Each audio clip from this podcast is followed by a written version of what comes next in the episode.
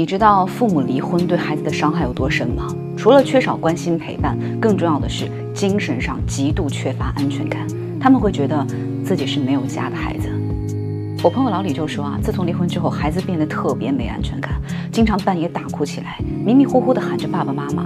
老李去上班，把孩子放在爷爷奶奶那儿，每次孩子都会抓着他的手说：“爸爸，你要来接我啊！”要再三确认才能安心。孩子也不像以前那样活泼了，就爱躲在角落里面玩玩具。被别的小孩子欺负了，也不敢跟家里人说，乖得让人心疼。他妈妈偶尔会来看他，但来了又走，反而让小孩子更难过。老李和前妻都很自责，觉得很亏欠孩子，但覆水难收。很多夫妻啊，总是爱拿离婚说事儿，好像离了就万事大吉，却害苦了孩子。你们头脑一热，一拍两散，孩子就没有家了。他会变得极度没有安全感，小心翼翼地看着大人的脸色，变得自卑早熟。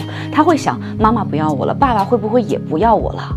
你们可能会给他很多的爱，但事实就是某一方父母确实已经不在身边，做再多都弥补不了这种亏欠。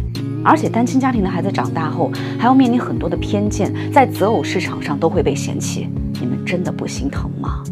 我也知道你们想要离婚肯定是有理由的，毕竟成年人都有自己的难处，但孩子很无辜啊。如果不是天大的矛盾，真的有必要闹到这一步吗？其实啊，很多夫妻感情变坏，并不是因为不爱，而是不会经营。一出现问题就觉得是对方的错，一有矛盾就怀疑选错了人，太武断了。你小时候都知道努力学习才能考得高分，为什么结婚了却指望什么都不做就能拥有幸福？婚姻更需要学习和经营的，感情出现问题了要试着去改善，至少为了孩子努力一下，你说对吧？